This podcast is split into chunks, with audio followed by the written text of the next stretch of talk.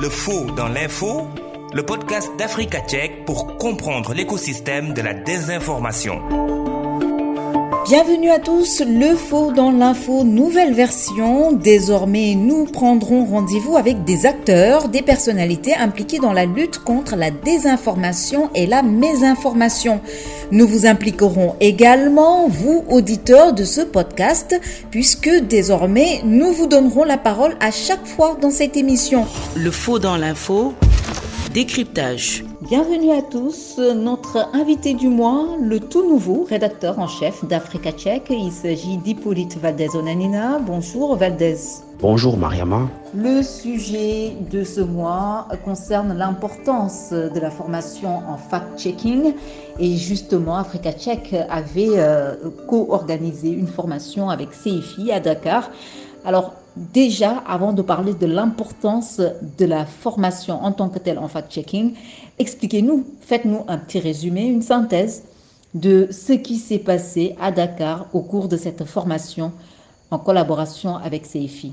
Alors, cette formation est inscrite euh, dans le cadre de Desinfox Afrique, un projet de CFI donc euh, qui accompagne les médias de six pays d'Afrique francophone, dont le Sénégal, pour consolider les connaissances de leurs journalistes en fact-checking et afin que ces journalistes intègrent la vérification de l'information à leurs modèles euh, éditoriaux. Euh, la formation à laquelle vous faites allusion visait notamment à partager avec les participants des techniques avancées de fact-checking en évoquant des techniques et des outils spécifiques, comme par exemple la, méthode OSENT, qui signifie enseignement de sources ouvertes, ou encore euh, des outils de géolocalisation qui sont parfois nécessaires pour retracer euh, l'origine d'une image ou d'une vidéo. Pourquoi est-ce si important de former les journalistes, notamment en fact-checking? Il peut y avoir plusieurs raisons n'est-ce pas, qui soutiennent l'importance de, former les journalistes en la matière. Euh, mais pour moi, la réponse va être simple. C'est-à-dire que euh, la plupart des journalistes en activité, dans notre contexte et même ailleurs, n'ont pas été formés en fact-checking et ne, ne, comprennent pas souvent le sens ou la pertinence de l'exercice, alors qu'ils sont eux-mêmes confrontés à ce problème global euh, qu'est la désinformation. Aussi, euh, il est important de former les journalistes en fact-checking parce que le fact-checking, tout simplement, est une réponse à la crise de l'information et de la démocratie, comme j'aime souvent le dire, et que euh, certains journalistes, par négligence ou par ignorance, concourent à véhiculer les fausses informations, euh, la désinformation. Les travaux de la chercheuse Claire Waddell, qui est très connue dans, dans le milieu de la lutte contre la désinformation, ces travaux à elle évoquent que la mauvaise qualité du journalisme est l'une des raisons euh, qui explique euh, la désinformation telle qu'on l'a subie aujourd'hui. Euh, c'est une version sur laquelle nous nous alignons au regard de notre expérience empirique en matière de lutte contre la désinformation.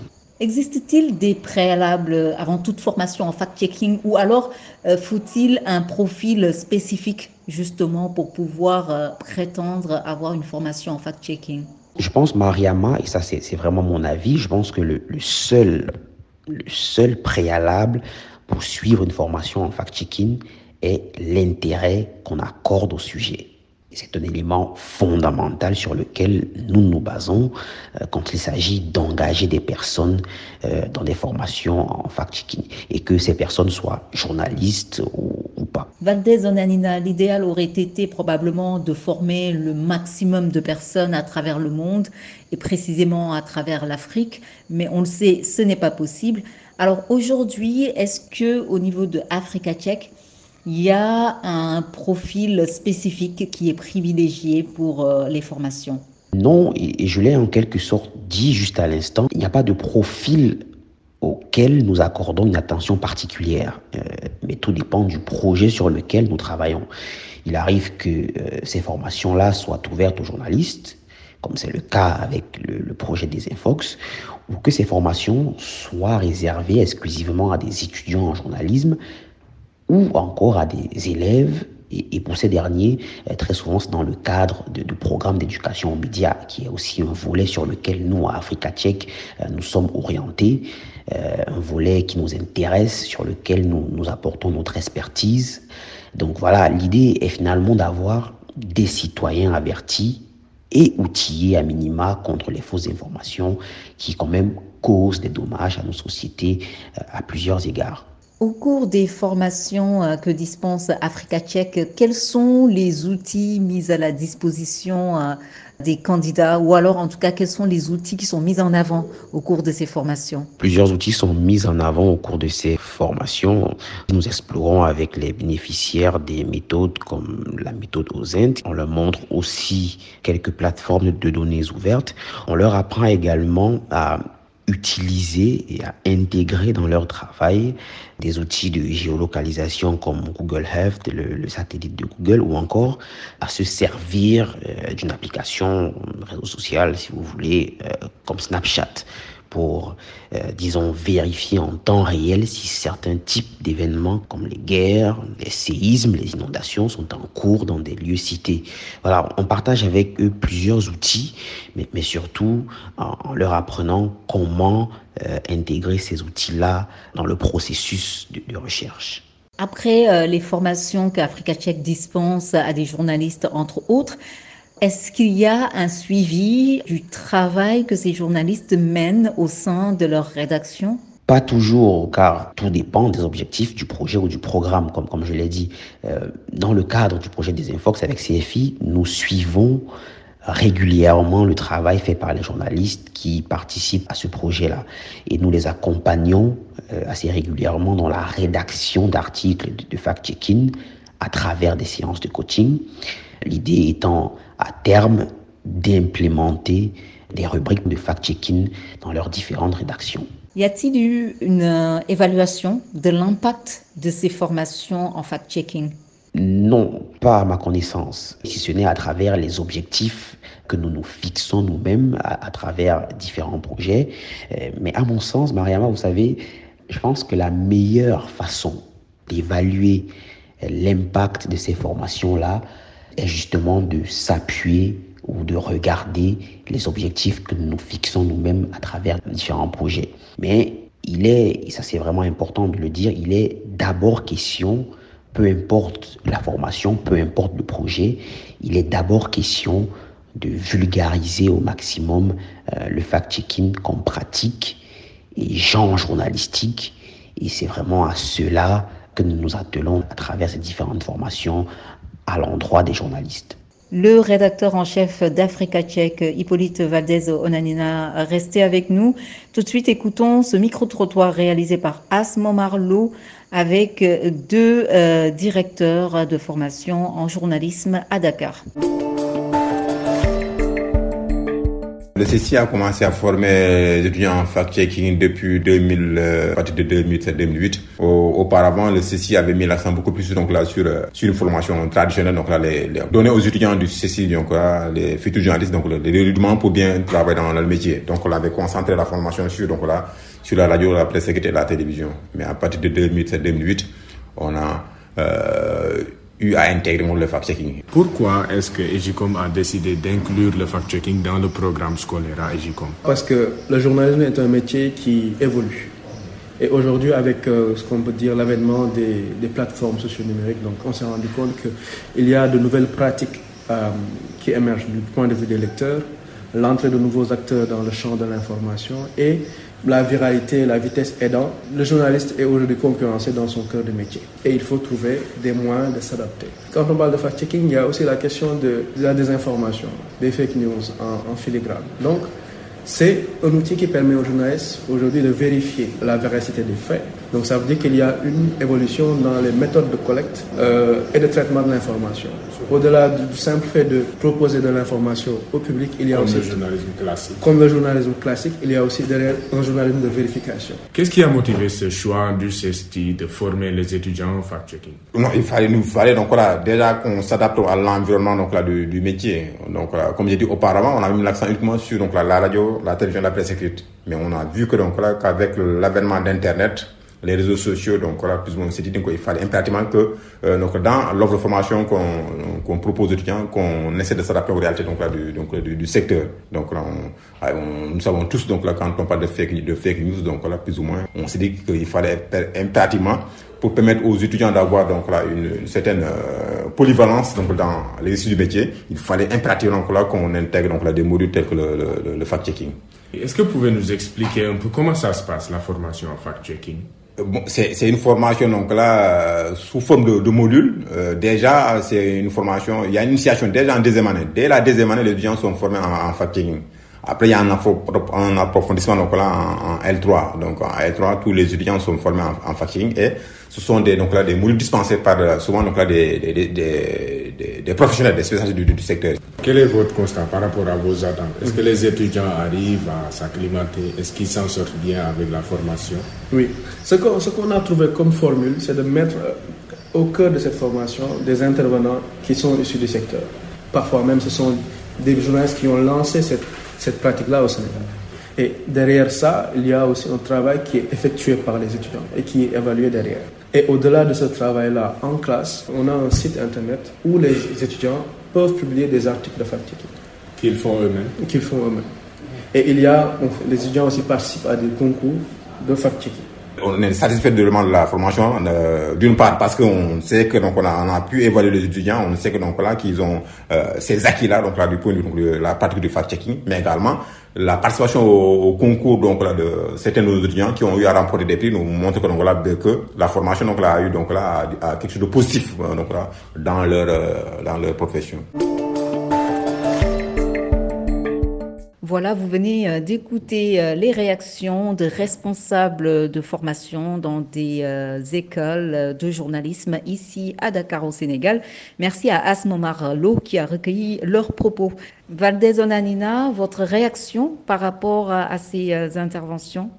Quand on parle de former les journalistes en fact-checking, je pense qu'il est surtout primordial de former les étudiants journalistes en la matière parce qu'on a besoin euh, d'une génération de, fact-checkers natives, en quelque sorte, des journalistes qui ne découvrent pas le fact-checking 15, 20 ans après le début de leur carrière. Euh, ceci dit, je, ne dis pas qu'on ne peut pas euh, le faire efficacement en, le découvrant après un certain âge ou après un certain nombre d'années de carrière, ce qui n'aurait d'ailleurs pas de sens. D'ailleurs, ceux qui ont lancé un projet comme Africa Tchèque étaient des journalistes qui revendiquaient plus d'une décennie, souvent plusieurs décennies de carrière et de très belles expériences. Ce que je dis en revanche, pour que ce soit clair, c'est qu'il est plus facile de faire découvrir et de faire entendre la quinquessence du fact-checking à un journaliste étudiant qu'à celui qui a appris ce travail il y a 10 ou 15 ans en arrière sans qu'on ait mis euh, l'accent sur la nécessité, euh, sur le rôle crucial de la vérification des faits, comme ça peut être le cas avec des modules de fact-checking. Et ces journalistes, fact-checkers natifs comme je les appelle, vous allez excuser la prononciation très francisée, alors ces journalistes, je, je ne dis pas et je ne souhaite pas qu'ils soient tous des fact-checkers. Ces journalistes, qui sortent depuis quelques années des écoles de journalisme, dont deux des plus connus au Sénégal, euh, et le CESTI, ils sortent avec, à minima, la compréhension des enjeux que revêt euh, la vérification des faits. Ils sortent avec l'idée que le fact-checking doit faire partie intégrante des processus de traitement de l'information et des modèles éditoriaux. Peut-être qu'il vous vient à l'esprit, Mariama, de dire que c'est finalement euh, juste un rappel aux fondamentaux euh, euh, du journalisme, ce qui est exact, mais ça reste, vu le contexte, ça reste une lueur d'espoir et donc on regarde la situation actuelle marquée par le désordre informationnel, la désinformation avec les médias, quoi qu'on dise, au cœur du problème.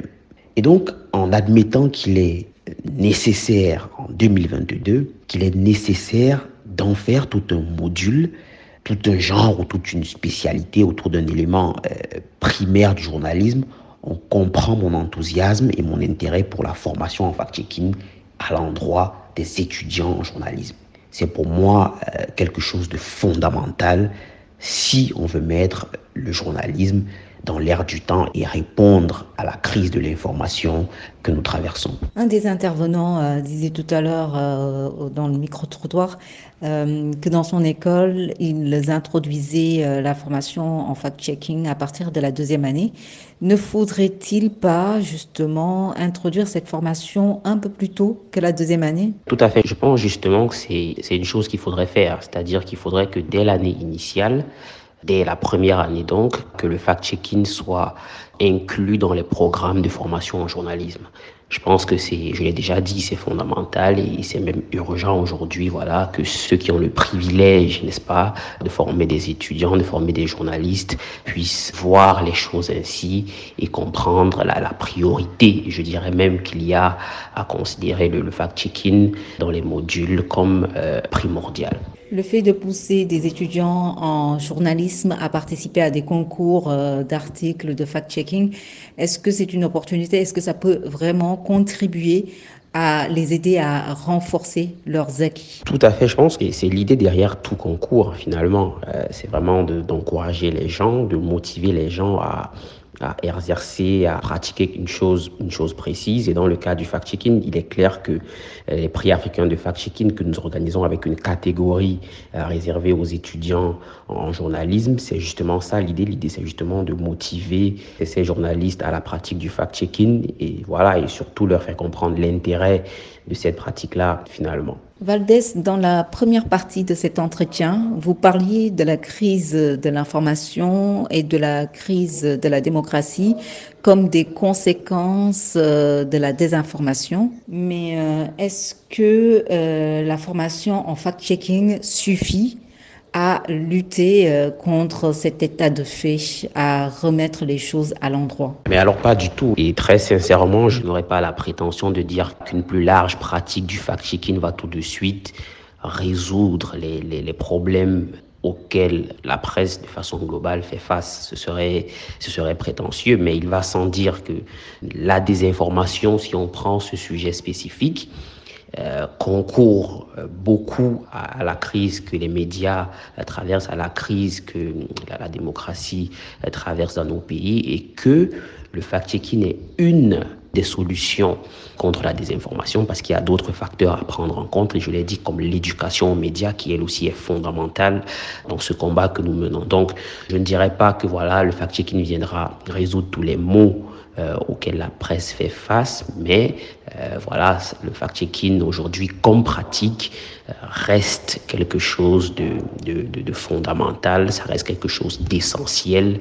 si on veut justement euh, commencer à résoudre des problèmes, à résoudre des problématiques auxquelles nous sommes opposés en tant que médias, en tant que journalistes, en tant que citoyens, en tant que politiciens, etc.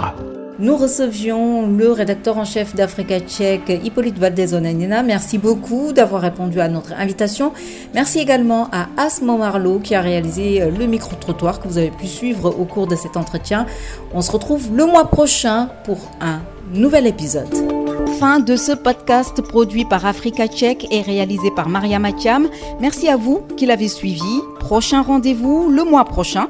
D'ici là, doutez et vérifiez toute information pour éviter de tomber dans les filets de la désinformation. À bientôt!